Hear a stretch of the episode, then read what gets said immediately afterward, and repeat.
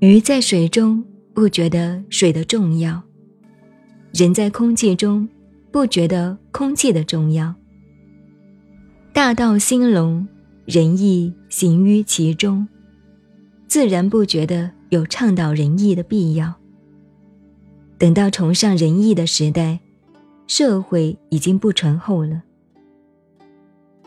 某种德行的表彰，正由于他们特别欠缺的缘故。在动荡不安的社会情景下，仁义、孝慈、忠诚等美德，就显得如雪中送炭。